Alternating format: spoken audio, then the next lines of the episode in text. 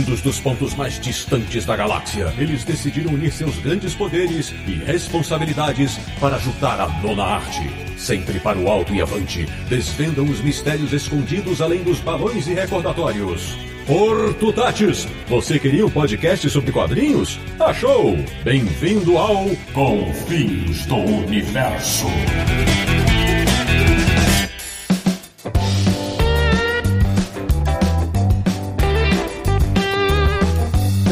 Bem-vindo! Está começando mais uma edição de Confins do Universo, o podcast que é um sonho para quem é fã de quadrinhos, que é o podcast do Universo HQ, o site que sabe bem quem é o Máscara Noturna. www.universohq.com. E o programa de hoje vai fazer todo mundo sonhar acordado. Eu sou o Sidney Guzman, falo excepcionalmente do Rio de Janeiro, e para mim, sonho jamais será devaneio. De Petrópolis, no Rio de Janeiro, o homem que sempre sonhou em conhecer Slumberland, Samir Naliato. O sonho não acabou e nem vai acabar. Da República de Piranga em São Paulo, um cara que se identifica demais com a tira Sonhos de um Comilão, Marcelo Naranjo. Aquele que sonha acordado sempre. E de Luxemburgo, na Europa, nosso correspondente internacional, ele que tinha como heroína favorita da Legião dos Super-Heróis, a sonhadora, Sérgio Codespot. Mas que na verdade é o pesadelo. Pois bem, meus amigos do Confis Universo, o podcast de hoje é sobre os sonhos dos quadrinhos. E olha que esse casamento já rendeu momentos e séries inesquecíveis que a gente vai relembrar daqui a pouquinho.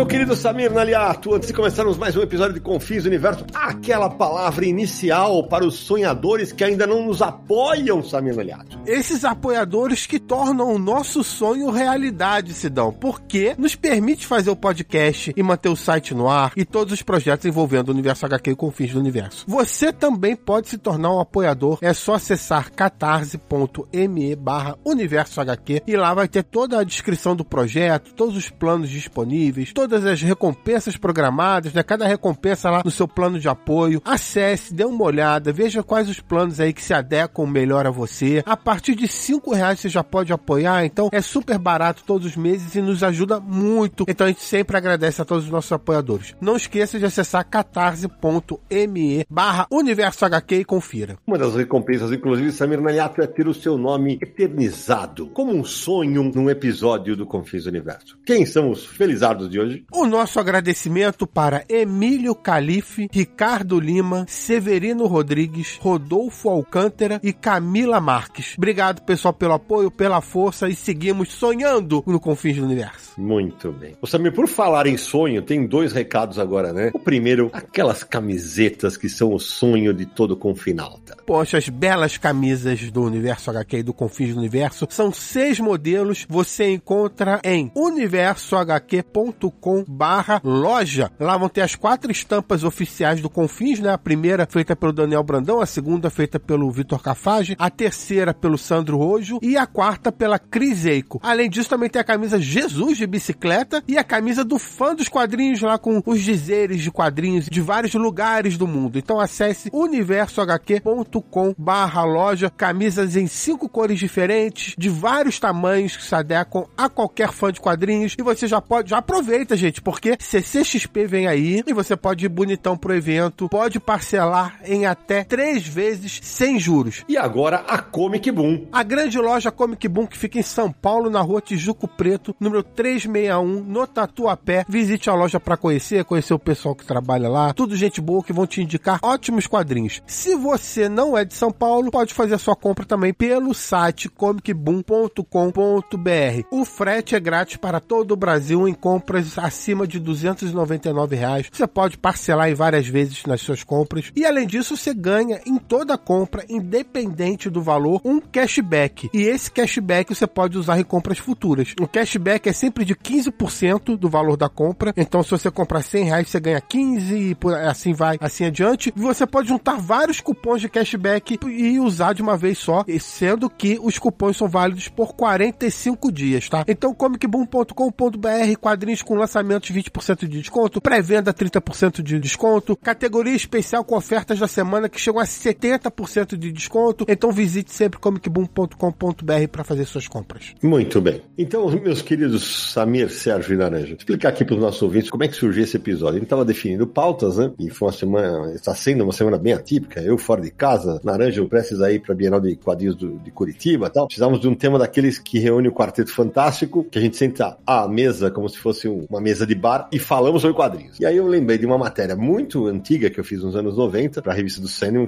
que era os sonhos dos quadrinhos. Eu falei, pô, tá aí um tema que sempre é atualizado e a gente podia explorar, né? Como todo mundo é muito bom de memória aqui, então a gente vai jogar a conversa fora sobre esse tema, né, Sérgio? Que é tão ligado nos quadrinhos, né? Porque os sonhos e quadrinhos são praticamente não passa um mês que não tem alguma ligação, alguma história com o tema, não é isso? Ah, e desde o começo dos quadrinhos, né? Se você pegar um, uma citação que você fez no começo do programa pro Naranjo, né? Que é os sonhos do comilão, que é Dream of a Rare Bit Fiend, que é uma, uma tira de 1904 do Winsor McKay, quando ele assinava ainda com o nome de Silas, né? Exatamente. E o lance é que a, a, o título em inglês é uma alusão a um prato galês, que é uma espécie de uma torrada com queijo. Ah, ia te perguntar isso, que legal. Esse rare beet é um, uma comida galesa. E os pesadelos eram sempre porque ele comia demais, né? E aí ele tinha pesadelo. Exatamente. E ele tinha os sonhos ou pesadelos, aquelas coisas bizarras, né? E depois esse material, você vê, foi adaptado pro mais famoso, né? Que é o, o Little Nemo in Slumberland, né? Que tá sendo lançado aqui no Brasil pela Figura. O segundo volume sai agora. É, e a gente vai falar melhor dessas coisas, eu só tô dando uma mencionada rápida. E que teve também a, a paródia erótica, que é o Little Ego, né? Do Jardino. Então, assim, se você pegar não só na, na parte da, da fantasia, da, da, ficção científica, mas nos super-heróis, né? Você tem muita coisa ligada à questão dos sonhos, né? Então. É, então a gente vai, no programa a gente vai falar sobre quadrinhos que têm os sonhos como tema, quadrinhos em que o sonho é um, um artifício para que algo aconteça, personagens ligados a sonhos. Então, o papo promete render bastante. Acho que, acho que o legal é a gente começar, né, Samir? Justamente pelo Little Nemo, né? Que é o mais famoso. Depois ele perderia esse posto, né, pro Sandman, né? Porque hoje mundialmente talvez o Sandman seja mais famoso, mas o Little Nemo é o primeiro que chama realmente a atenção. E até aproveitar que Little Nemo agora tá em domínio público e tudo mais, né? Porque é, a publicação é livre de direitos autorais e a figura publicou em dois volumes. O primeiro volume já saiu, o segundo volume sai em breve, completando aí todas as histórias do McKay para Little Nemo, que é um dos grandes clássicos mundiais dos quadrinhos, saía nos jornais nos Estados Unidos, que é do início do século XX, que mostra a história de um garotinho que toda noite vai dormir e aí, durante né, a, a página inteira do, da, da, história, né, do tabloide do jornal, mostra a aventura dele no mundo dos sonhos quando ele dorme, mas no final ele acaba sempre acordando, caindo da cama. E aí a aventura no mundo dos sonhos acaba ficando incompleta ali na, na aventura dele, né? E é sempre esse esquema dele visitando o mundo dos sonhos e acordando no final. Isso gerou um problema, né? Que gerou um problema que segue até hoje, eventualmente, que é usar esse gancho da história no fim ser só um sonho e que dependendo do público ao qual você quer atingir, acaba soando até meio, sei lá, óbvio demais. Não, hoje em dia é óbvio, né? Naquela época era, era a brincadeira da tira. E não, não se usa só em quadrinhos, não. Virou um grande clichê de se contar histórias no geral. Cinema, novela, série, né? Sempre tem. Quando acontece uma coisa muito maluca e mostra no final que o cara acorda que era só um sonho, já virou uma coisa que, ah, pô, sacanagem, não sei o quê. Agora, o Little Nemo, ele saiu com esse título entre 1905 e 1911. Daí, quando o Winsor McKay mudou de jornal, ele saiu do New York Herald e foi pro New York American, que era do Randolph Hearst, a tira mudou de nome para In the Land of Wonderful Dream. E isso durou de 1911 a 1914. Daí ele volta pro New York Herald com o nome original da tira até 1927. Então tem essa curiosidade que tem um momento da tira que em vez de se chamar Slumberland, né, era a terra dos sonhos maravilhosos, né, Land of Wonderful Dreams. Uma outra coisa também é que, é, como eu disse, entrou em domínio público, essa tira do Winsor McKay, e depois desse momento que entrou em domínio público, várias pessoas é, abordaram novamente né, os conceitos, o personagem e tal, em produções modernas. Então, por isso, se qualquer um quiser fazer uma revisitação moderna de Little Nemo, pode, porque é domínio público. Então, tem aí até campanhas em plataformas de financiamento coletivo, homenageando a obra do Winsor McKay, antologias, tem produção moderna também. E como o Sérgio já falou, um ano antes ele fez Os Sonhos de um Comilão, né? Que também é ligado com sonho, mas a, a tira vai mudando de nome, não é isso, Sérgio? Essa tira chegou a ter três ou quatro nomes alternativos, né? É, ela se chamou The Dream of a Lobster Fiend, né? Os Sonhos de um Comilão de Lagosta, Midsummer Day Dreams, It Was Only a Dream e Rare Beat Reverie. São os nomes que o material chegou a ter durante a publicação, né?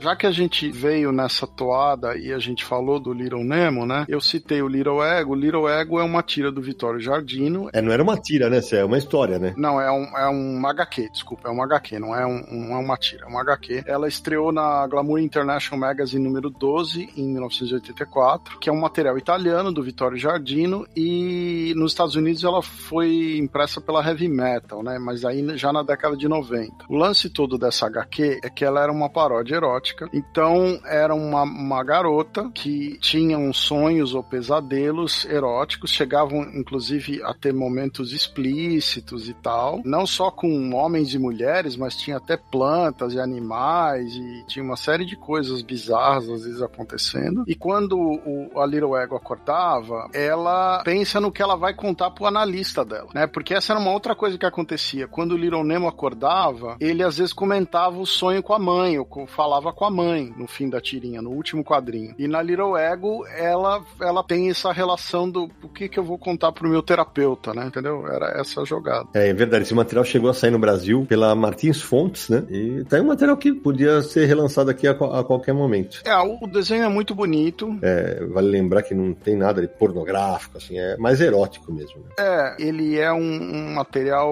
É uma paródia, né? É uma paródia erótica, não tem como negar. E até na, na arte, né, ele procura dar esse tom da paródia, porque as páginas têm, têm molduras, como se fossem quem já viu Little Nemo, né? Tem sempre uma preocupação com a arte em torno dos desenhos, né, dos, dos requadros e tal. Certamente vai identificar visualmente na hora que bater o olho. É, eu não sei te dizer quantos álbuns existem da personagem, porque ela saiu originalmente em histórias picadas nas revistas e depois uma ou outra edição maior, fechada. Então eu não sei o volume de material. Eu sei que alguma coisa saiu no Brasil, mas acho que não saiu completo. Entendi. Eu não sei dizer também se o material saiu completo ou não, certo? De verdade. Um quadrinho moderno e brasileiro que fala sobre sonhos, né? Saiu agora recentemente pela editora Conrad, chamado Sonhonauta, do Shun Izumi. Bom pra cacete. Muito bom, que é uma história. Inclusive foi resenhado no nosso canal. Acesse lá o youtube.com.br Universo HQ que tem resenha desse quadrinho. E é, é um mistério que o autor apresenta e o protagonista ele vai, à medida que a história acontece, tem que descobrir que mistério é esse que envolve a vida dele, que ele não lembra o que aconteceu, então ele vai descobrindo ao pouco. Que foi um, inclusive um quadrinho que saiu primeiro em formato digital e depois a, a Conrad publicou a versão impressa, uma edição que ficou muito bonita. E o Shun Izumi, poxa, a arte dele tá maravilhosa nessa obra. Não, eu ia, eu ia falar, né? As artes, né? Porque o, o danado do, do Shun, ele vai emulando quadrinistas que ele, que, de quem ele é fã. É. Então ele vai brincando com o traço e com a diagramação da página de uma maneira sensacional. Para você que não conhece a obra, é o seguinte: no, no quadrinho,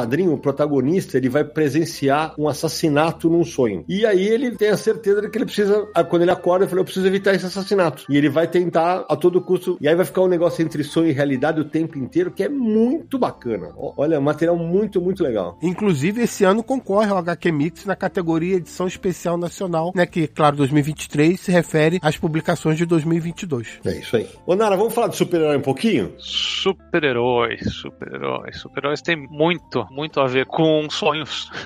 Até demais, né? Quantos deles não sonhavam em ser super-heróis antes de virarem? Mas eu lembrei, eu lembrei de um que teve uma, uma vida bem curta. E eu, na época, eu gostei muito do, das histórias que saía naquela revista formatinho da Abril, né? Abril, da Novo Universo Marvel, que era a revista Força Psi. Uhum. É o Máscara Noturna que eu citei aí. Isso, isso. E ele, ele tinha esse poder de viajar nos sonhos, né? Ele adquiriu numa explosão, entrou em coma, e aí quando ele acordou, ele descobriu que ele podia passar. E tinha uns elementos bacanas no, ao longo das histórias. Era uma história bem, bem construída. Era, era o quadrinho que eu mais gostava na revista. Tanto que virou uma adaptação, ganhou uma adaptação em filme. E aí vocês vão ter que me ajudar, porque eu, eu não lembro o nome, gente. Foi na década de 90, aquelas coisas obscuras. Sérgio Codespot, me ajuda. Não lembro, não lembro, Naranjo. Ô, Nara, se eu não errei nos anos 90, na minha matéria eu cito que o jovem Kate Ramsey recebeu o estranho dom de entrar nos sonhos das outras pessoas, o que foi baseado no filme Dreamscape. Putz, eu procurei com Dream Hunter, eu não conseguia lembrar. Dream Hunter poder é do Sandman. Nossa, eu não lembrava. Peraí, então eu já pus do Google aqui, ó. 1984 o filme. Olha aí. Com o. Pô, Dennis Quaid no elenco, velho. E É. o pior é que esse filme, mesmo assim, deve ser ruim, porque ninguém fala dele. É, o filme inspirou ideias pra fazer o quadrinho, não é que o filme é uma adaptação do quadrinho. Boa, Uhum. boa. Então o quadrinho veio posterior ao filme. Bacana, bacana. Mas não é, não é o único Máscara Noturna, né? O- esse personagem que em inglês se chama Night Mask, essa versão Kit Remsen, ela teve depois umas interações com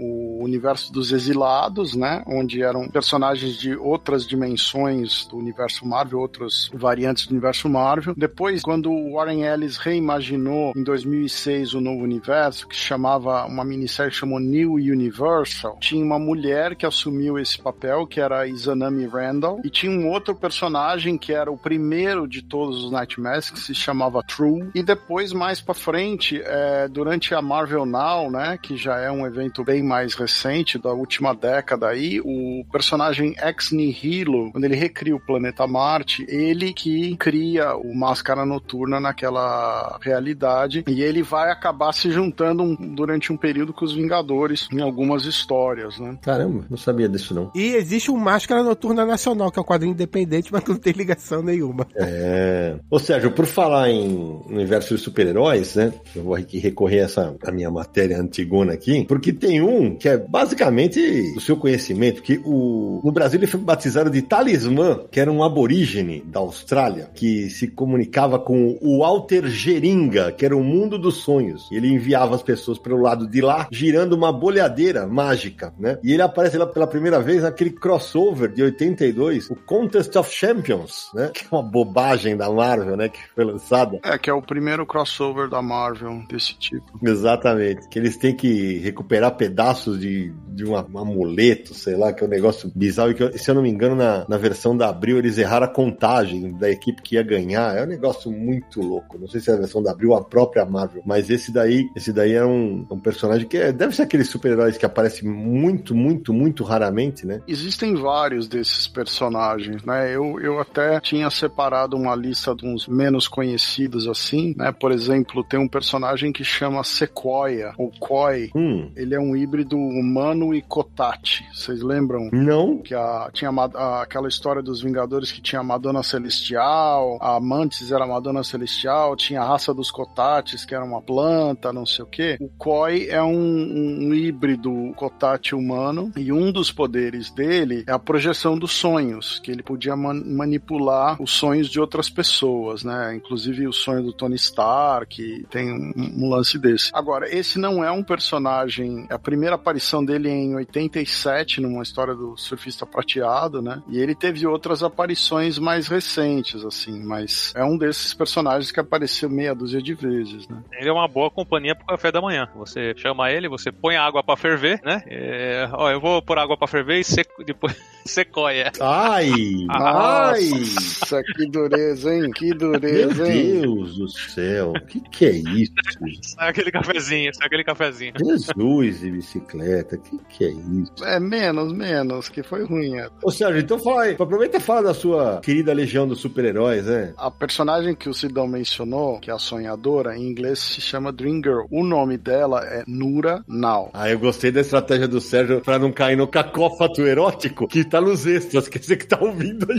É, pra evitar. É, quem quiser escutar, vai lá. E ela é uma personagem de 64, da época antiga mesmo da Legião, quando saía no Adventure Comics ainda. E ela tem esse poder de, de sonhar o futuro, de sonhar com eventos que vão acontecer. E é uma coisa meio de precognição, né? Ela enxerga um pouco alguns momentos pra frente tal, mas normalmente quando a personagem surgiu era mais que ela sonhava com o futuro, com as coisas. Depois criaram outros poderes pra ela e tal, mas essa é a origem do poder dela. Eu quero puxar Domu. É, Domu, que eu não sei como chamava em japonês, era só Domu, mas em inglês têm o subtítulo O Sonho de uma Criança. Ah, é? É, porque Domu A Child's Dream. Então é um HQ do Katsuhiro Otomo, três volumes, né, que foi serializada no Japão entre 80 e 81. Essencialmente é uma criança que tem poderes psíquicos e um idoso que ele é tem alguma espécie de senilidade, ou ele tem lá os seus problemas e os dois vivem um combate nesse apartamento residencial enorme que eles moram. Existe alguma relação do título com a questão do sonho da criança, mas essencialmente na HQ não é muito ligada à questão dos sonhos, né? É mais a questão dos poderes psíquicos dessas duas pessoas e o resto das pessoas que estão no apartamento sofrendo com os dois, né? A guerra entre os dois. É mais o título, né, Sérgio? Não tem tanto a ver com o sonho. É, não, por isso que eu tô dizendo, eu citei por causa do título. Uma curiosidade, né?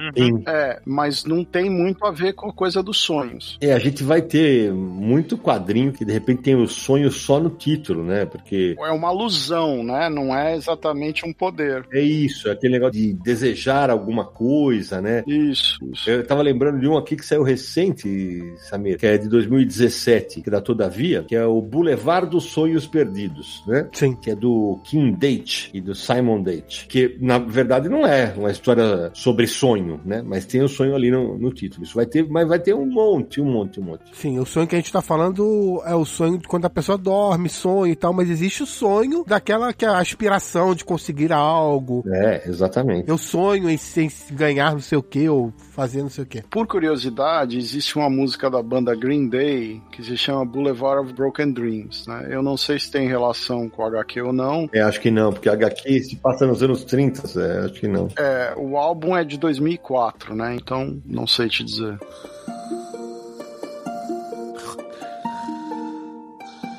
Já que a gente saiu dos super-heróis, eu, eu vou falar de um material que chegou recentemente no Brasil e que é de explodir a cabeça, que esse tá no título, é, os sonhos estão no título, mas também na HQ, que é Julius Correntin Akefax, Prisioneiro dos Sonhos, do Marc Antoine Mathieu. É uma série de álbuns que a Comic Zone tá trazendo pro Brasil. Três volumes já publicados. Já saíram três, é. O tal do Julius Correntin Akefax, ele é funcionário do Ministério do Humor. E só que ele vive num, num lugar com superpopulação e o caramba. E aí daqui a pouco os sonhos dele vão começar a se misturar com a realidade nas histórias e vão gerar. Esse material, inclusive, teve, né, sabe, nos nossos destaques do ano. Sim. Porque aí o, o Mathieu dá um show, ele dá um show de criatividade nas páginas. Ele se descobre um personagem de quadrinhos, ou protagonista, e aí as coisas começam a fazer um sentido graficamente. Não dá para explicar falando, teria que, teremos que mostrar, mas graficamente é um show.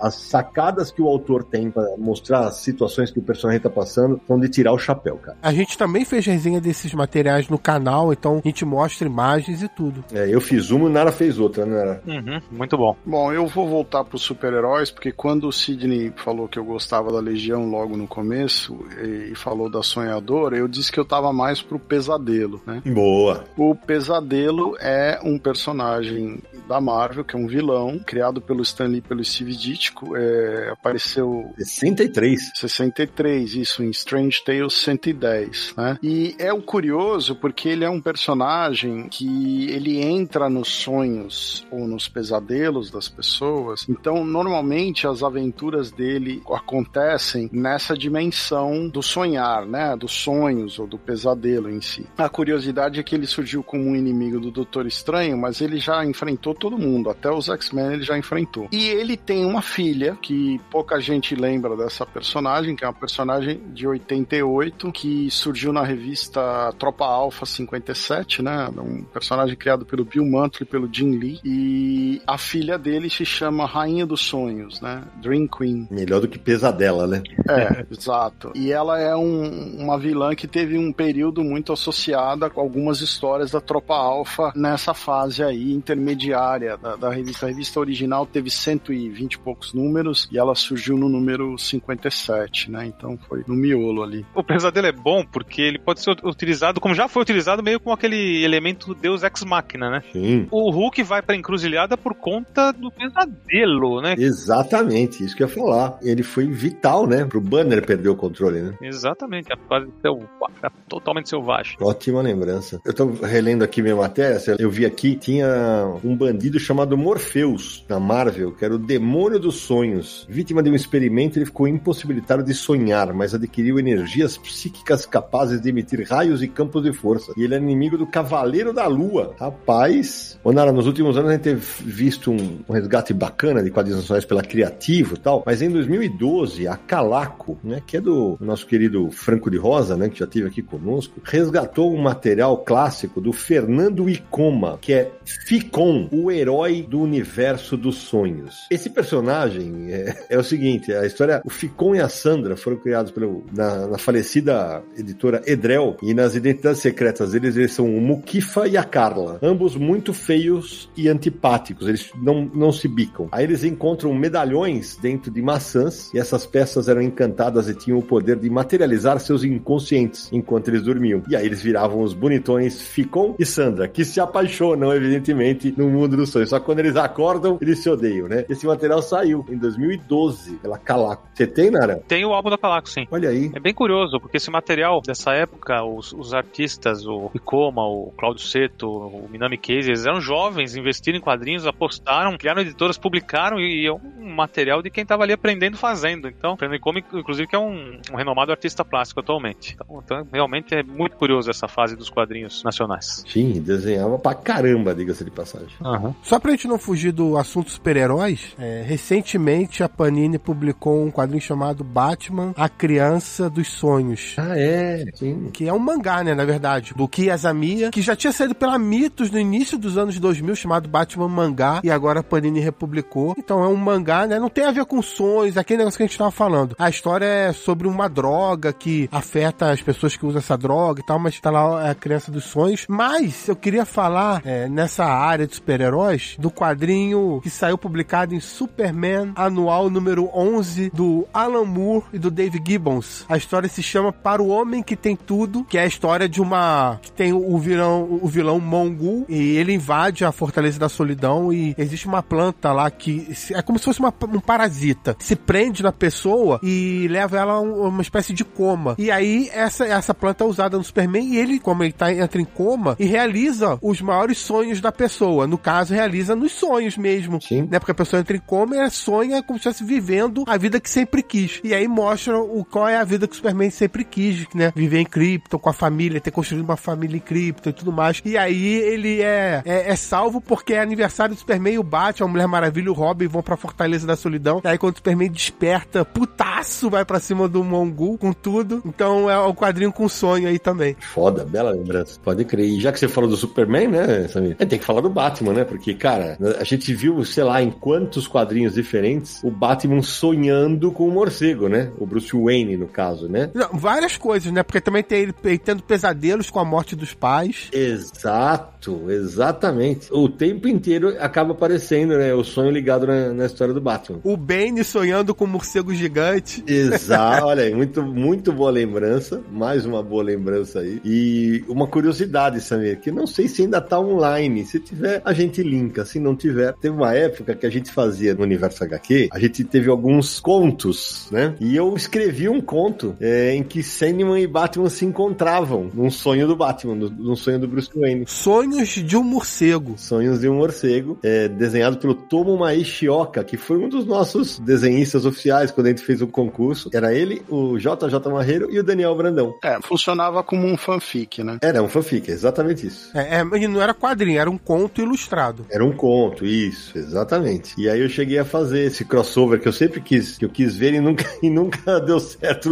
nunca apareceu nos quadrinhos, adoraria. Ah, bom, vamos dar um spoiler, pô, do final, assim. Porque a história é que o Sandman oferece ao Batman a oportunidade de: olha, eu posso fazer esses pesadelos sumirem. E você não ser mais atormentado, que é o pesadelo do assassinato dos pais e tal, tudo isso, né? Ele oferece essa ajuda ao Batman. Uhum. Aí o Batman fala: não, obrigado, porque se eu perder isso, eu perco o Batman, né? É mais ou menos isso. É isso aí, é isso mesmo. Eu entreguei uma versão em inglês desse pro Neil Gaiman, cara, quando ele esteve no Brasil.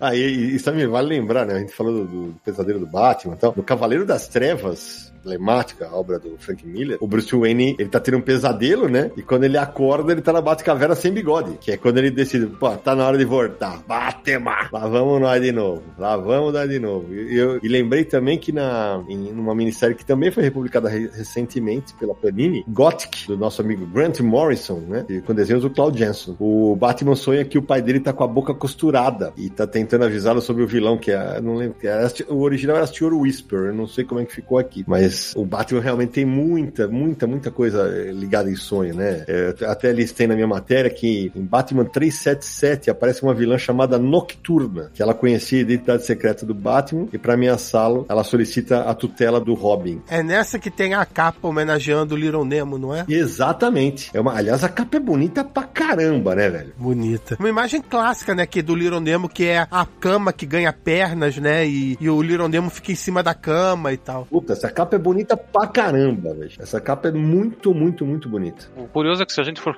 for falar de, de sonho como desejo, como intenção, aí não tem mais fim, né? Aí, aí não tem fim. Aí não tem fim. Mas um que, um que vale a pena citar rapidinho, já que a gente tá no, nesse reino dos super-heróis, ele começou como super-herói, é o, o monstro do pântano. O Alan Moore coloca que ele era um homem que virou planta e o sonho era voltar à condição humana. E o Alan Moore reverte tudo isso, né? É, é, demonstrando que na verdade ele sempre foi planta. Ele apenas assimilou a consciência daquela pessoa que morreu ali no pântano.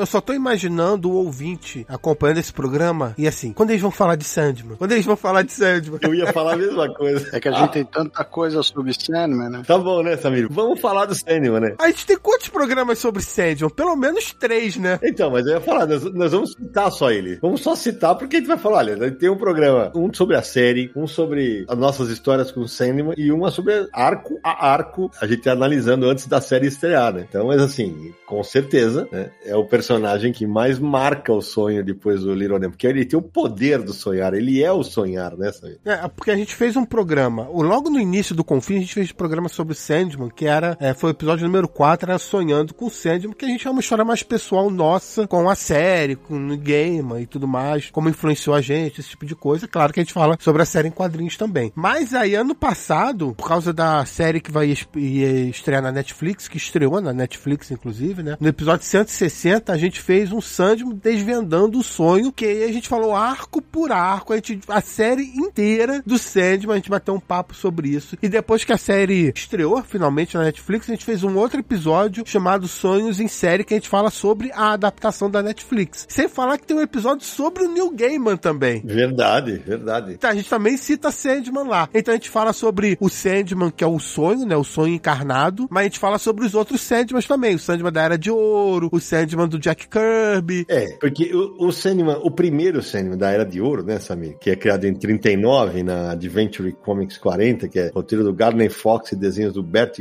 Christman. Ele é Wesley Dodds, né? Ele só era Sandman, mas assim, porque ele fazia as pessoas dormirem quando ele jogava, ele tirava uma pistola de gás. É, porque, só, só pra lembrar, quem tá ouvindo a gente, caso não tenha ouvido os episódios de Sandman, já deixa a recomendação que ouçam, vou colocar o link no post desses episódios, mas Sandman é aquela figura mitológica que coloca as crianças para dormir é o nosso. Ah, como é que é o nome do em português? É o João Pestana. É o João Pestana, exatamente. E, e o Sandman é o nome inglês desse, dessa figura. Por que, que é Sandman? Porque quando a, quando a gente acorda, né, a remela é como se fossem areiazinhas nos nossos olhos. É, isso aí. Então o Sandman soprou areia pra gente dormir e tal. E o que, que o Sandman original fazia? Ele tinha uma pistola de gás que botava as pessoas para dormir, como o Sandman, né, da figura mitológica, botava para dormir também. Então era, essa era a inspiração, mas ele não tinha superpoder. Exatamente. Mas aí o próximo Sandman vai ter poder de sonho, né, Samir? Ah, o segundo sim. O segundo já é uma abordagem mais super-herói. Super-herói que eu digo com superpoderes, né? Porque o primeiro Sandman é um vigilante. É isso aí. O segundo Sandman é um super-herói, né? É, é, a versão do Jack Kirby, do Joe Simon, os mesmos criadores do Capitão América, né? E aí eles dão um aspecto mais super-herói. Na década de 70 tem até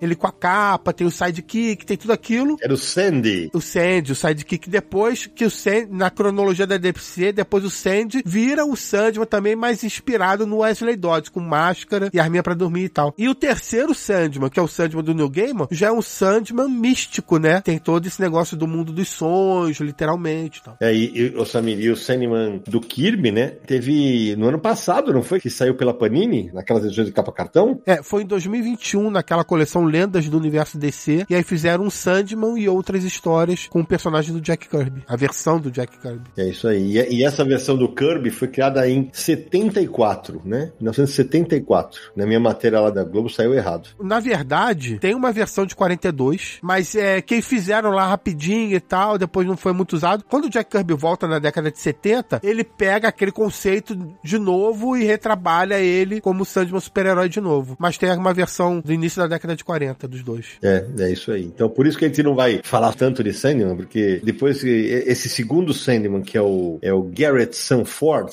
a identidade dele, que depois ele vai sair, vai. ele se suicida, né? E, e aí quem assume o lugar dele, que é, é o, é o Sandman que aparece na série, é o Hector Hall, que era o filho do Falcão Negro e da Mulher Gavião da Terra Paralela, né? Então ele, ele, ele integrava a Corporação Infinita, ele era o escaravelho de prata, né? Então aí, aí sim, esse é o Sandman que na série do New Gaiman é literalmente vira pó. É, e depois eles fizeram uma versão desse Sandman que era vigilante e saía na revista Sandman Mystery Theater. Oi, é bem legal, hein, cara? Que é com a máscara de gás na cara, com a arma, é um, tem umas capas sensacionais. Ô Samir, e tem um encontro deles, né? O Wesley Dodds até aparece no Sandman do Gamer, mas depois tem um encontro, não tem? Tem um encontro que aconteceu em Sandman Midnight Theater, que é inclusive escrita pelo Neil Gaiman e desenhada pelo Matt Wagner, que aparece o Sandman original da Era de Ouro investigando lá um caso e ele entra na mansão em que o Sandman, Sandman o sonho, né, do Neil Gaiman, estava aprisionado naquele período da primeira edição que ele fica preso sete décadas, enfim, não lembro exatamente o tempo. Ele entra na mansão, vai no, no porão da mansão e ele encontra o Sandman aprisionado lá dentro. Essa história, inclusive, saiu na Sandman edição definitiva, volume 5 da Panini, também saiu naquele aquele especial New Gaiman, Dias da Meia-Noite, isso tudo. Legal, ambos da Panini. Na minha pesquisa aqui, pessoal, eu vi uma, uma resenha do Eduardo Nazi, abração para ele, no Universo HQ, e de uma história que, cara, tem é completamente baseada em sonho, que foi, se eu não me engano, a estreia da Zarabatana, num quadrinho chamado O Prolongado Sonho do Senhor T, do espanhol Max. Na história, o Cristóvão T sonhou por 40 dias consecutivos, e quando acordou, registrou tudo em um álbum, que recheia as páginas desse quadrinho aqui. Enquanto dormia, o personagem entrou em uma busca insana por um misterioso homem chamado Scallywags, ou Wogs, ou Scallybax, ou Scullywags. No caminho, encontra-se com outros seres que também têm seus sonhos. Essa é uma história totalmente passada em sonhos. Eu lembro que eu li faz muito tempo, quase 20 anos, né? A gente vai linkar aqui na, no, no post de, desse episódio a resenha, porque é, é o comecinho da Zarabatana lá do nosso amigo Cláudio Martini. Abraço pra ele. Eu lembrei de outro quadrinho nacional que tem sonho, que é Adágio do Felipe Canho, com roteiro, né, do Felipe Canho, que é desenho do Brão. Esse quadrinho, ele conta a história de um... se passa num futuro próximo, e aí tem uma, uma rede social, um aplicativo, enfim, que a pessoa sonha e pode postar o sonho dele nessa rede social, para todo mundo ver, né? E aí a história se desenrola assim, aí até você, as pessoas começam a colocar o pesadelo que tem na, no aplicativo. É um quadrinho bem legal. Isso. Agora, a parte mais doida disso, Samir, é que há quatro horas eu tava com o Felipe Canho numa palestra aqui na, aqui na Bienal e ele falou de adágio. Ah, olha aí. E ele não sabia, nem sonhava, para usar o tema desse episódio, que estaria no Confins Universo de hoje. Olha isso, que ótima lembrança. Muito bem. Eu só queria dizer que a gente não mencionou The Dreaming. É, tá lista aqui. Que é a revista, né, que, que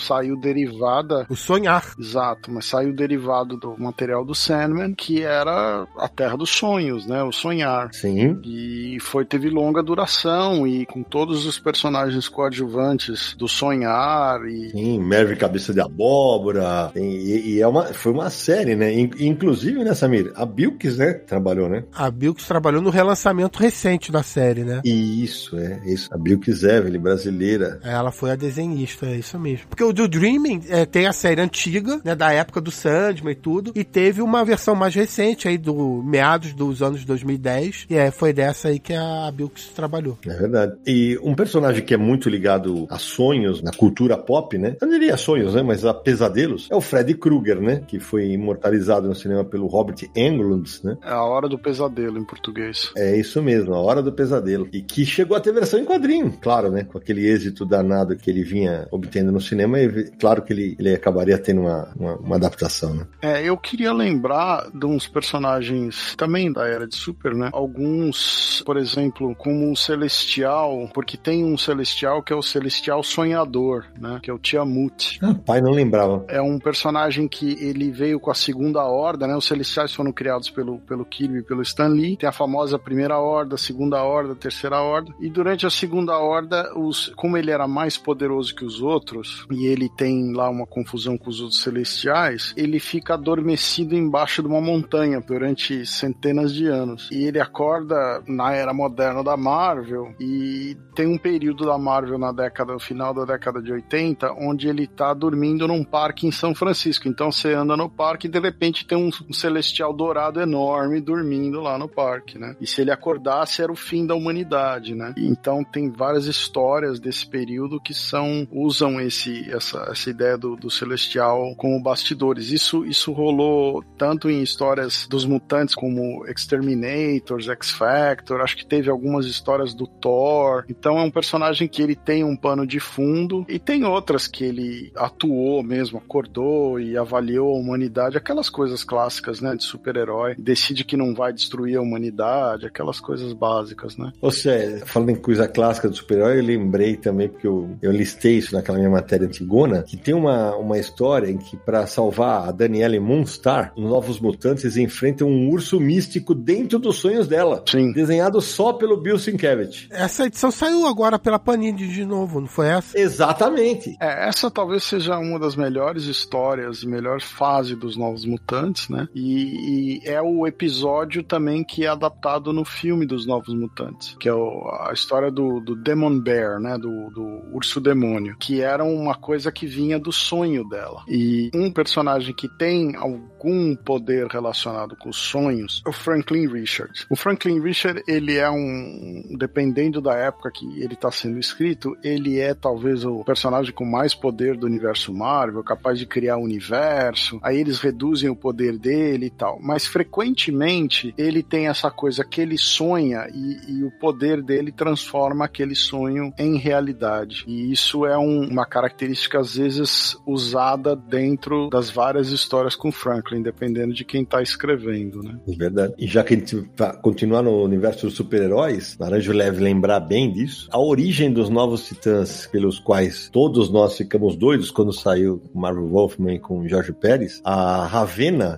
incute, né, na, nos sonhos dos outros integrantes, né, do Robin, da Moça Maravilha, do Cyborg, do Mutana e do Kid Flash, imagens que os fariam formar a equipe, né? Você lembra disso, Nando? Lembro. É, porque ela tinha pesadelos com o pai dela, que era um demônio. Era isso aí, que era o Trigon. Trigon. Fase maravilhosa do Pérez. Muito bom, a clássico, classicão. Tem um quadrinho que merece republicação, já falamos dele, acho que talvez mais de uma vez no, no Confins, que saiu aqui pela Pixel, que é Reino dos Malditos. Nossa, bom pra caramba, bicho. Com roteiro de Ian Eddington e arte de Israel, o, o nome do, do, desenhista. É um baita quadrinho tem tudo a ver com o mundo dos sonhos, né? Porque o, é um escritor que ele começa a ter enxaquecas, começa a ter desmaios constantes, e no mundo dos sonhos, né, é, das memórias dele, ele vai entrar em confronto contra um, um, um rival que quer acabar com a vida dele, e tem um motivo de, que é explicado mais pro, pro fim do quadrinho, que é uma bela sacada de roteiro. É verdade, cara, é verdade. Boa, boa lembrança.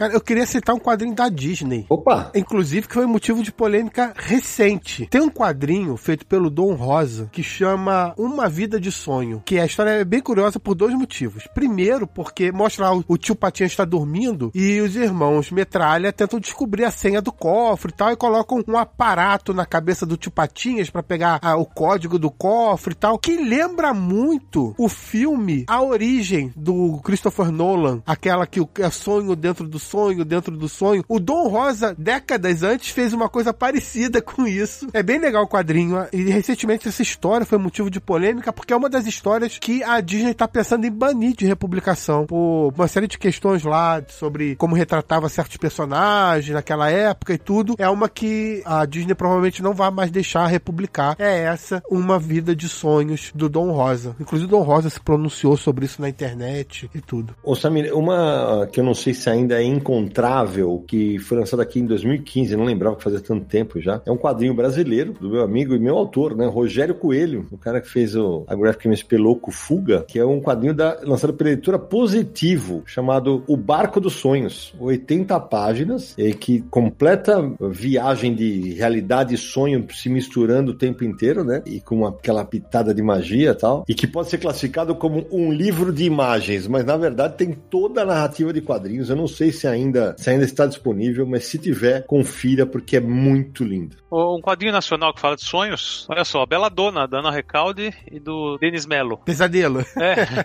Ótima lembrança. É um quadrinho da Avec Editora, lançado em 2014, com uma história de uma criança que sofre pesadelos constantes, né? E ela vai ter que lidar com isso entre o mundo real e o mundo onírico, no caso, o mundo dos pesadelos, que envolve aí outras questões. Um quadrinho de terror dos bons. É verdade, cara. Um álbum parrudo pra caramba, né? Bem lembrado. Eu lembrei de um quadrinho erótico, Sérgio. É... Sonhar Talvez, do Milo Manara. É uma história em que aparece a Francesca Foscari e o guarda-costas delas é o Giuseppe Bergman, né? E aí tem uma, aquela pegada mais de misticismo e o caramba tal. Eles vão até a Índia investigar os acontecimentos que estranhos que estão rolando lá com uma equipe de filmagens. E dali pra frente é aquele negócio, né? Tem uma mistura de realidade e fantasia que você nunca vai saber se, se tá no sonho ou se tá no mundo real. É, e, e, e as histórias do Giuseppe Bergman tinham um cunho um pouco mais político também. Isso, exato. E é um material que também nunca foi republicado no Brasil. É um material que não tem a pegada erótica da maioria dos álbuns do Manara naqueles anos 80, né? Mas chegou a sair no Brasil também pela Martins Fontes. Eu vou continuar com os personagens menores de HQ. Tem um personagem da Marvel que chama Daydream, né? Que é quando você está sonhando acordado, que é uma vilã do Hulk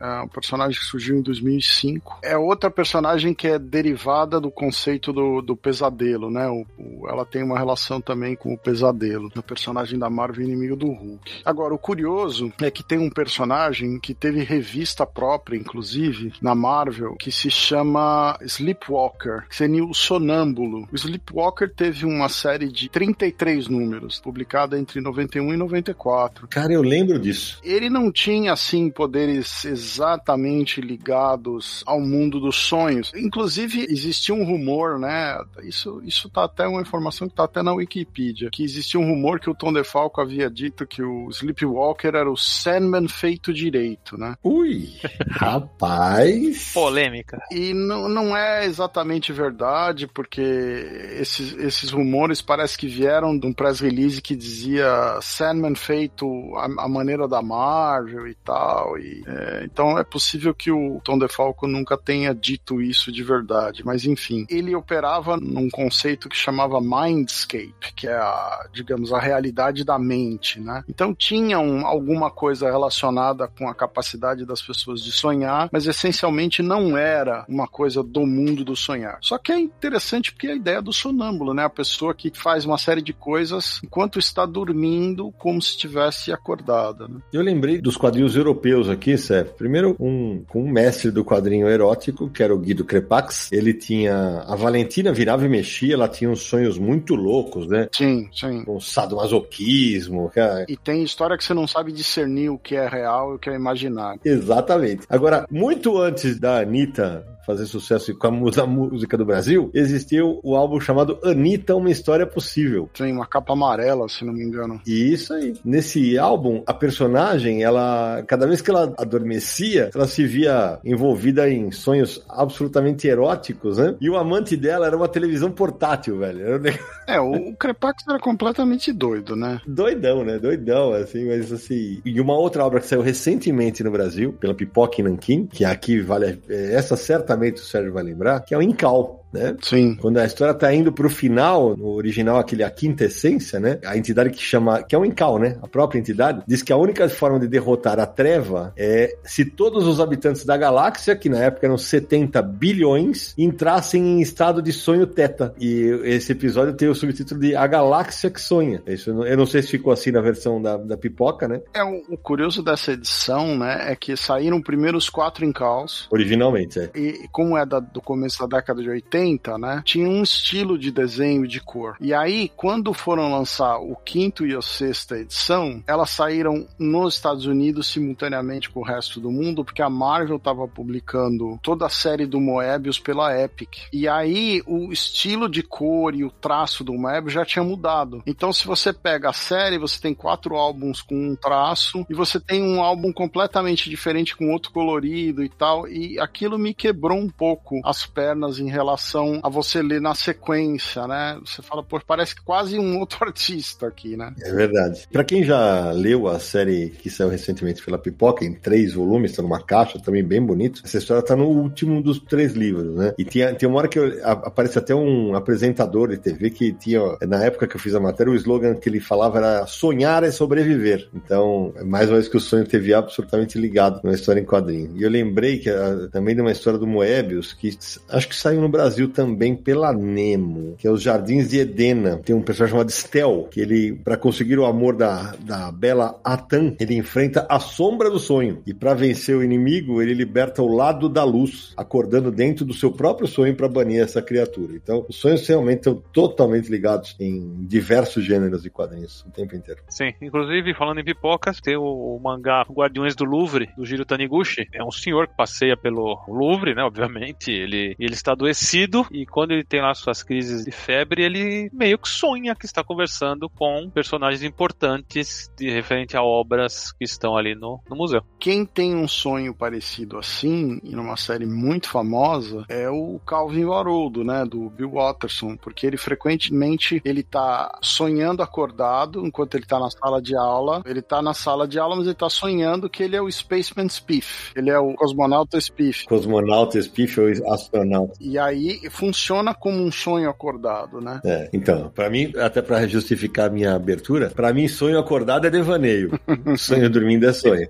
Um personagem que na fase clássica tem uns pesadelos, que tem uma espécie de precognição, né? É o Charles Xavier, quando ele começa a sonhar com uma nave espacial e um- uma criatura mascarada com uma espécie de um, um traje espacial, e no fim das contas é a Lilandra que ele tá sonhando. Sim. Ela tá fugindo do irmão dela e ele tá sonhando com aquela realidade. E isso vai ser é, é- é o começo da fase que leva quando eles viajam pro espaço e, e- e confrontam o imperador do Império Shi'ar e tal. Tem essas coisas dos pesadelos. Mas é um momento, digamos, de algumas edições, né? Três ou quatro edições, onde o personagem tem uns sonhos e pesadelos que tem uma relação um pouco precognitiva. E o, o Nara, da JBC, tem o mangá Your Name, né? Que é do Makoto Shinkai. Uhum. Saiu completo aqui em três edições, né? Em 2017, se eu não me engano. É, e tem uma edição encadernada, né? E também o encadernado, né? E a história, né, Nara?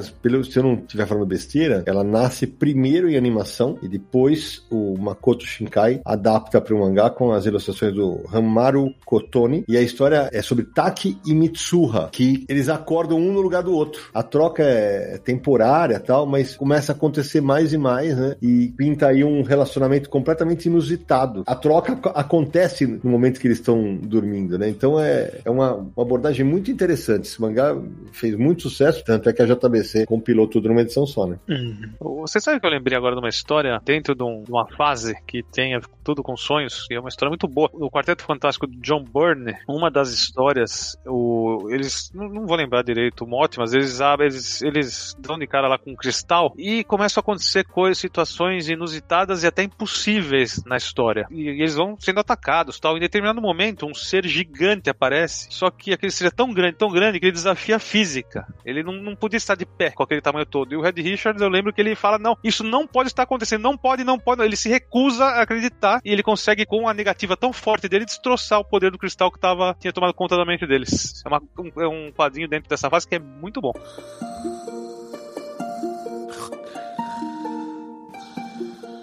Outra série europeia que eu citei na, na, minha matéria lá, Antigona, e que eu acho que você leu, eu não li, que o Godard e o desenhista Ribeira, Ribeira, né? Quando eles criaram o Axel Moonshine, que é o vagabundo dos limbos, né? Como ele ficou conhecido, né? Aí tem uma, uma história aqui que o Axel seria indicado para o cargo de governador do Conselho Superior de Regência, mas ele comete um crime imperdoável. Ele transgride o 13 terceiro mandamento da guilda. Qual era ele? Ele atreveu-se a transpor as portas do sono. Tudo lhe era permitido, exceto sonhar. E por ter desejado conhecer essa outra realidade, ele é condenado a viver fugindo como um cavaleiro errante intergaláctico. Eu de verdade não me lembrava.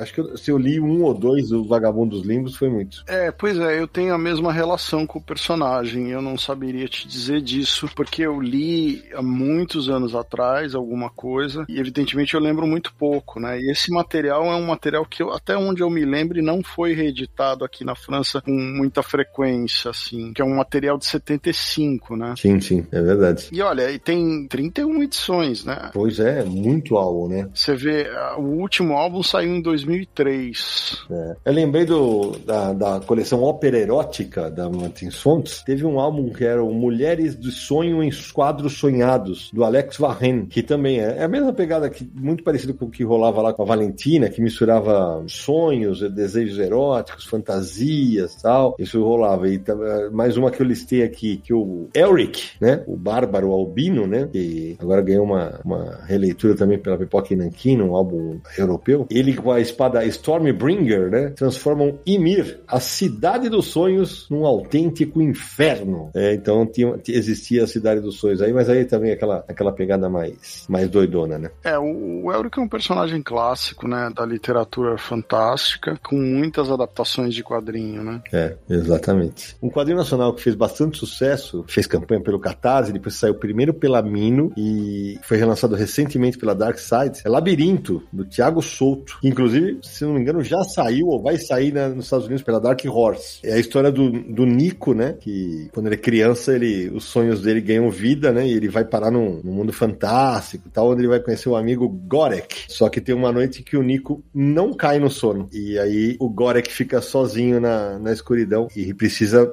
deixar o seu mundo lá, a Terra dos Sonhos, para tentar achar o amigo dele. É um baita quadrinho, um baita quadrinho. Na versão da Dark Side tem umas sequências que foram de páginas que foram acrescidas. Não são muitas, mas assim, é, o Thiago parece que consertou uma cena ou outra. Esse material saiu primeiro pela Mini em 2017, é, chegou a sair também na Polônia pela editora Mandioca e no ano passado, em março, o Samir Naliato fez uma, uma nota falando que sairia pela Dark Horse, possivelmente já saiu. Saiu, se não me engano, saiu em dezembro de 2020. 2022. Belíssimo quadrinho, belíssimo quadrinho. Agora, eu lembrei também, a gente conversando, de um outro quadrinho que foi republicado, você falou em republicação, lembrei. Saiu agora no Brasil há pouco tempo, que é um resgate, na verdade, de um material antigo do Joey Kubert, que é um milhão de anos atrás, que traz as histórias do Thor, do Joey Kubert, que não é o Thor, obviamente, da Marvel, só se escreve com T-O-R. É uma história que se passa na pré-história, com dinossauros e tudo mais, e tem esse personagem que chama Thor, que tem uma barretinha de pedra e tal. E a, a, editora Monumental publicou aqui no Brasil essa edição um milhão de anos atrás, reunindo algumas histórias e tal. E entre essas histórias, tem uma que é de um personagem chamado Danny, que e tal, que seria o presente, né? É, no presente, sala de aula, em casa e tal. De repente ele cai no sono e ele se vê na pré-história, tendo que sobreviver a dinossauro, tendo que fugir da, dos perigos da pré-história e tal. E aí depois ele acorda e não sabe se é um sonho ou se ele tá lembrando de uma vida passada, deixa essa ambiguidade, sabe, na história. Lembrei de outro que foi lançado recentemente no Brasil. Vou jogar aí a bola. Pela Trem Fantasma. El Sueñero, o Sentinela dos Sonhos. O Sentinela dos Sonhos, é. Do Henrique Brecht, né? Sim. É, então, esse quadrinho, ele é uma republicação também de um material mais antigo, né, que a Trem Fantasma trouxe, que é, a história se passa num futuro, assim, durante muito tempo teve guerra, e aí a humanidade alcançou a paz e tal, mas aí a humanidade sofre da peste sutil, né, uma Tipo assim, as pessoas ficarem entediadas, não tem mais nada para fazer e tal. Aí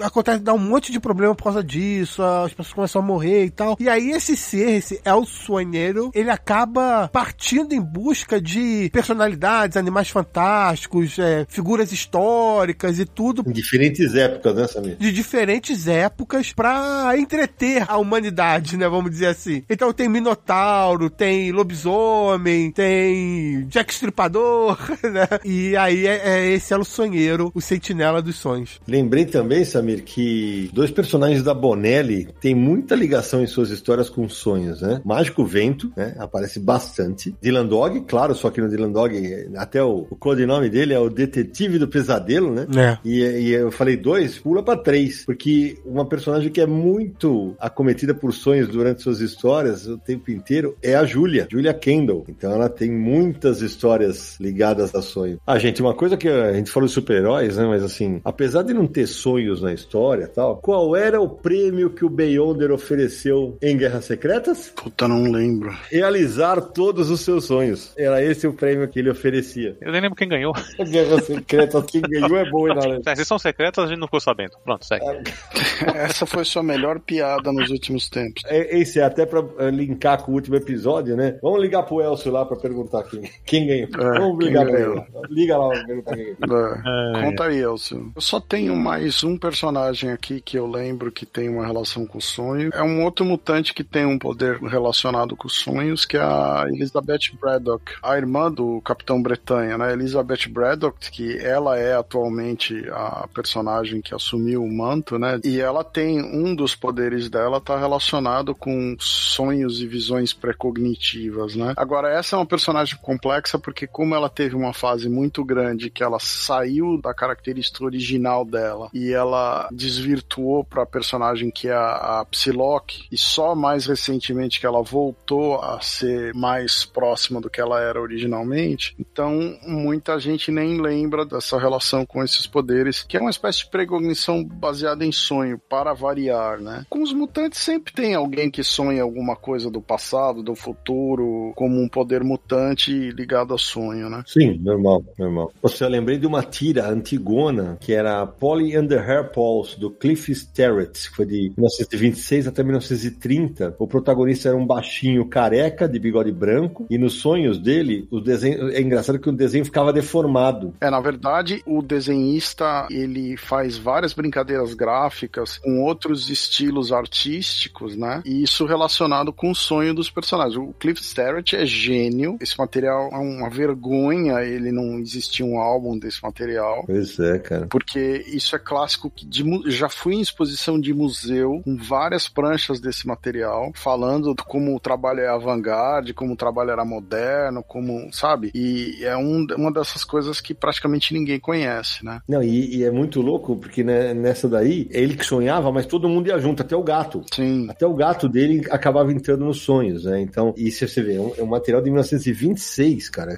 Comecinho ali, né? Mais uma vez os sonhos influenciando ali. É, se você pegar os caras que estavam nessa época entre 1900 e 1930, eles fizeram tudo, experimentaram tudo. Sim. Tudo que veio depois é, digamos, um aprimoramento técnico ou, ou uma evolução em cima do que esses caras brincaram. Verdade. E dentro daquela linha que tem vários quadrinhos que tem sonho no nome, né? O Samir resenhou recentemente um mangá, que é. é, Acho que é um mangá ou um manhua, Samir, o Confins de um Sonho. É mangá mesmo. Ah, teve o Black Dog, Os Sonhos de Paul Nash pela Dark Side. Boa, bem lembrado. Um quadrinho do Dave McKean, que é o capista de Sandman, inclusive, que é- o, o Paul Nash foi um pintor surrealista da Inglaterra e tal, e ele lutou na Primeira Guerra Mundial, ele sobreviveu e tal, mas teve vários traumas por causa disso e tal. E aí, nessa obra, o Dave McKean, né, coloca aí nos quadrinhos, na história em quadrinho, é, traduz os traumas do Paul Nash pós Primeira Guerra Mundial. Tem uma revista é bem relevante no nosso cenário nacional de quadrinhos de terror, que é a Pesadelo da VEC. Opa, com certeza. Né, final da década de 70, por ali, começo da década de 80. Na verdade, o título é só fazer uma referência que é uma revista assustadora, né? Não é mote específico, porque são,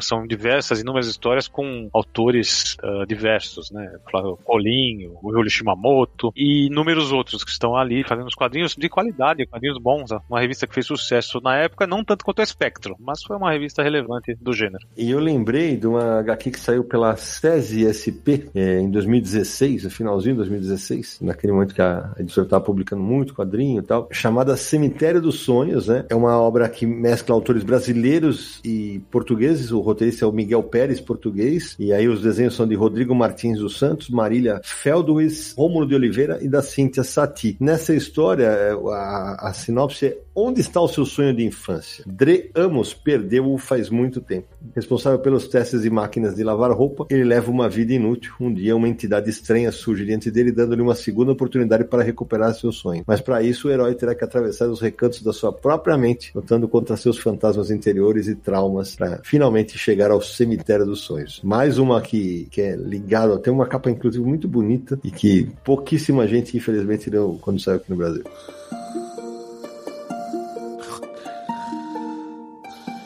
O Sérgio citou um monte de super-herói, super-vilão e tal. Eu lembrei de um super-vilão, o Doutor Destino, mas o Doutor Destino da DC. É verdade, é verdade. O Doutor Destino é o vilão da Liga da Justiça, que ele usa os sonhos, os pesadelos para atacar a Liga da Justiça e tal, que o Neil Gaiman também usou em Sandman posteriormente, né? O, o Neil Gaiman acabou pegando várias coisas da DC que mexem com sonho e ele amarrou tudo na história do Sandman. Mas esse vilão é anterior ao Sandman do Neil Gaiman. É, o cara tem o Rubi, né, que depois o New Gaiman usa também, e ele provoca lá, enfrenta a Liga da Justiça com esse poder. Inclusive na fase da década de 90 do Grant Morrison, a primeira história dessa nova equipe foi do Mark Wade, que saiu até recentemente em a saga da Liga da Justiça número 1, que a Liga da Justiça está enfrentando o Doutor Destino. Verdade. E Samir, dentro daquela linha de personagens e histórias que tem os sonhos apenas no nome, tem uma obra clássica do Will Eisner, que é o Sonhador, né? The Dreamer. Que aí tem naquele sentido que a gente falou antes, de realizar um desejo, de aspiração aspiração, é. Exato, de aspiração, né? E na minha, naquela, no meu texto eu citei dois personagens. Um era Scarlet Dream, do Claude Moliterni, que é um cara que entendia muito de quadrinho, e do Robert Gigi. Era uma ruiva tal, que chegou a ver aventuras até na, na selva amazônica. E tinha um personagem chamado The Dream Walker, que o cara se veste de fraque, gravata borboleta, tem máscara, capa tal, e enfrenta até um cara que tem a cara da Bruce Lee. A curiosidade na época eu listei isso é quem era o argumentista dessa graphic novel. O nome dele é Bill Mumi. Conhece, Naranja? Não. Conhece. Só que na época que ele trabalhava em televisão, ele,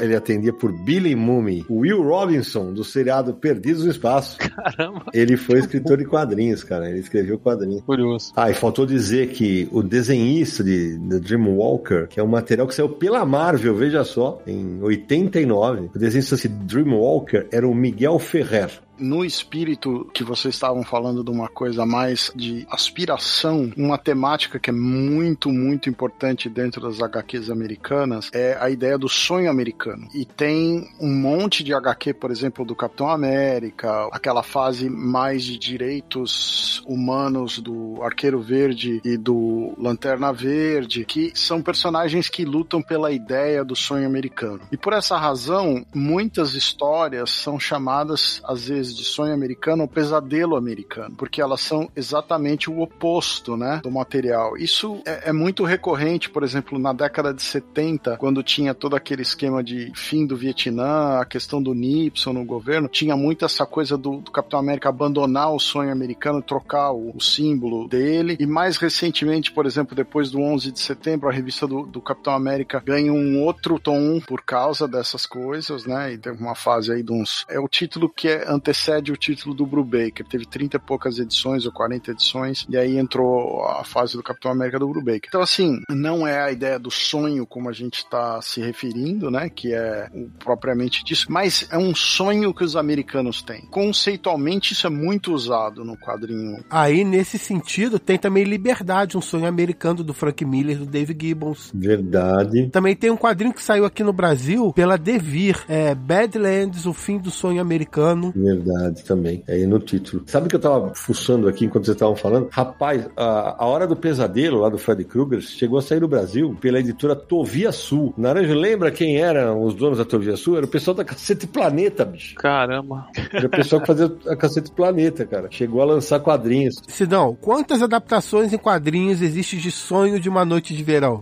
Ixi, Maria. Nossa Senhora. Uma pancada. Uma pancada. Inclusive uma da Nemo, né? Feita por autores brasileiros brasileiros. Tem, teve a coleção Shakespeare da Nemo, e que eles fizeram, um, do, um dos volumes é Sonho de uma Noite de Verão, eles também fizeram Hamlet, enfim. No caso do Sonho de uma Noite de Verão, foi o Lilo Parra que escreveu. O roteirista premiadíssimo. E o desenho é do Wanderson de Souza. É, o próprio Game adapta essa história dentro do Sandman. Sim. Sim. Ainda no universo de super-heróis, tem a reformulação do Miracle Man pelo Alan Moore, né? Que, na verdade, todas as memórias que ele pensa ter das aventuras clássicas clássicas foram programadas na mente dele através de sonhos. Aí começa a ter pesadelos e tal, até despertar de novo como Miracle Man. Bem lembrado. A partir dos sonhos ele começa a receber, até que ele vai finalmente falar, soltar o Kimota, né? É. Ou seja, a gente falou de vários títulos e tal, mas eu tô relendo aqui na, na minha matéria lá, Antigona. Cara, em Lobo Solitário, logo no começo tem uma pegada com sonhos que a esposa do Itogami, a Azami, ainda estava grávida e ela conta para ele sobre os repetidos sonhos em que ela vê as almas encaminhadas pelo marido amaldiçoando o filho prestes a nascer. O Ogami, evidentemente, não, não dá ouvidos para ela e depois ele vê a esposa ser assassinada e ele acaba sendo acusado injustamente de trair o Shogun e aí começa toda a trama, né? Quer dizer, o sonho era, era praticamente um, um aviso que ela estava recebendo. E Sé, tem um quadrinho que, puta, durante muitos, mas muitos anos, eu falei que era o, o meu quadrinho favorito da vida, que precisa voltar ao mercado brasileiro. Companheiros do Crepúsculo, do François Bourgeon. Tem um momento em que o autor, ele faz o,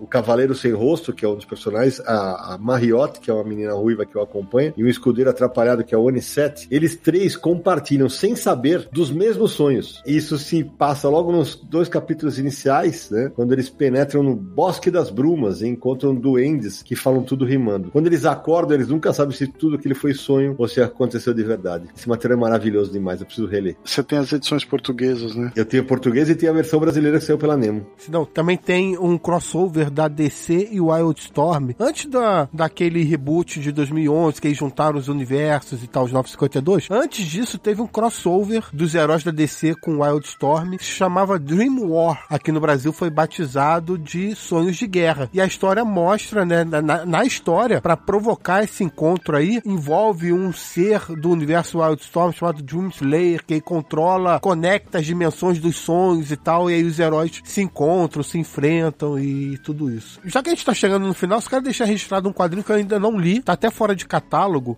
Olha só que curiosidade, fora de catálogo. Porque o título é Um Catálogo de Sonhos, que foi publicado aqui no Brasil pela Devir em 2007, do autor português José Carlos Fernandes. Ótimo autor. É, eu não consegui ler esse quadrinho ainda, tá- agora só, só se acha em sebo e tudo mais, né? Mas, enfim, nessa história, ela mostra um ser saído dos sonhos, que aí cruza com policiais oníricos, conspiradores secretos, e todos eles estão em busca desse catálogo de sonhos, que é um livro de páginas em branco que se preenche à noite de acordo com os sonhos das pessoas enquanto dormem. Caramba, eu não me lembro de ter lido isso, cara. Talvez eu não tenha, ou realmente apaguei da memória. Eu fiquei muito curioso para ler esse material.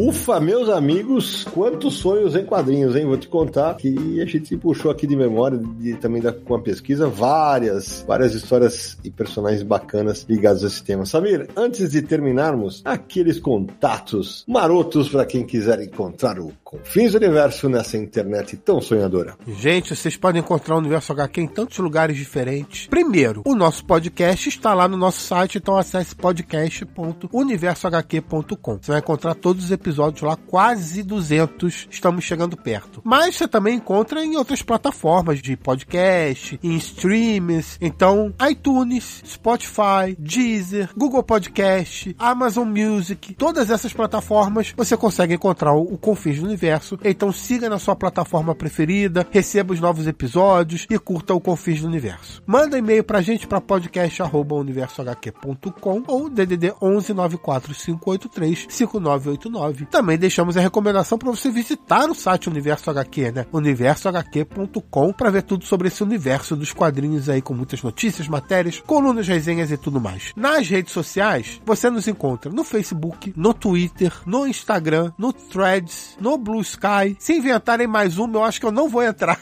Meu Deus, chega, né? Chega, né? A gente não consegue nem atualizar tudo. Putz.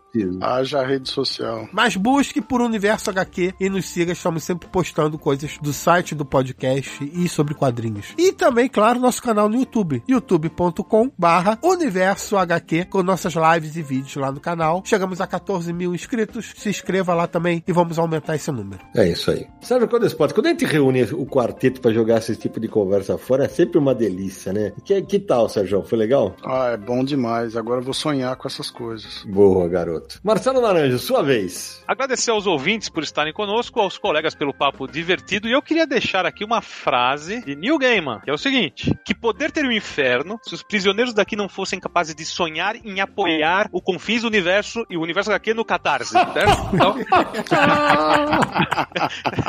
é... Boa, Naranjo. Foi uma adaptação. Então é isso, pessoal. Obrigado, até a próxima. Ai, ai, ai. Samir Naliato. Primeiro, quero lembrar os nossos queridos ouvintes que não falamos de todos os quadrinhos que abordam sonho, porque é muita coisa. Quem sabe num próximo episódio a gente possa falar mais sobre outros quadrinhos, mas deixa o convite para todos que entrem lá nos comentários do Universo HQ, cite outros quadrinhos, mande nas redes sociais, enfim, vamos fazer esse programa juntos. Obrigado, queridos ouvintes, por acompanhar mais um episódio do Confins do Universo. E não deixe de sonhar, porque sonhar move montanhas. Muito bem, Samuel Liato. Bom, eu termino agradecendo a todo mundo que nos apoia e que nos ajuda a manter vivo esse sonho que nós quatro tivemos há, sei lá, mais de 20 anos e continuar levando quadrinhos para mais e mais pessoas né, por meio do nosso trabalho. E que os quadrinhos continuem nos fazendo sonhar nas mais variadas formas durante muito tempo. E a gente se encontra no próximo episódio de Confins do Universo!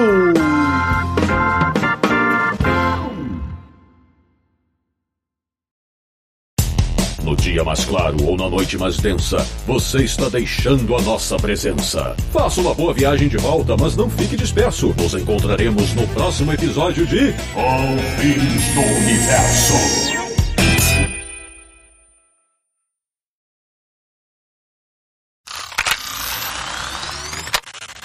Bom, a, a, personagem que você citou, que é a sonhadora, ela é a Nuranal, né? Dream Girl em inglês. Puta, Nuranal é foda, hein, gente? Não, peraí. É, Nuranal. Peraí.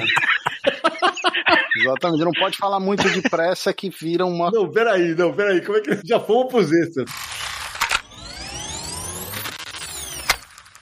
Um quadrinho nacional que fez bastante sonho. Fui, fui pros extras.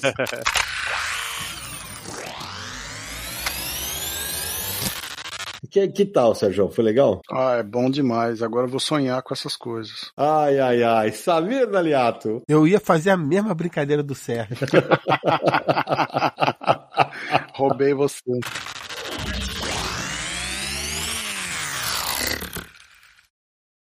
Este podcast foi editado por Radiofobia, podcast e multimídia.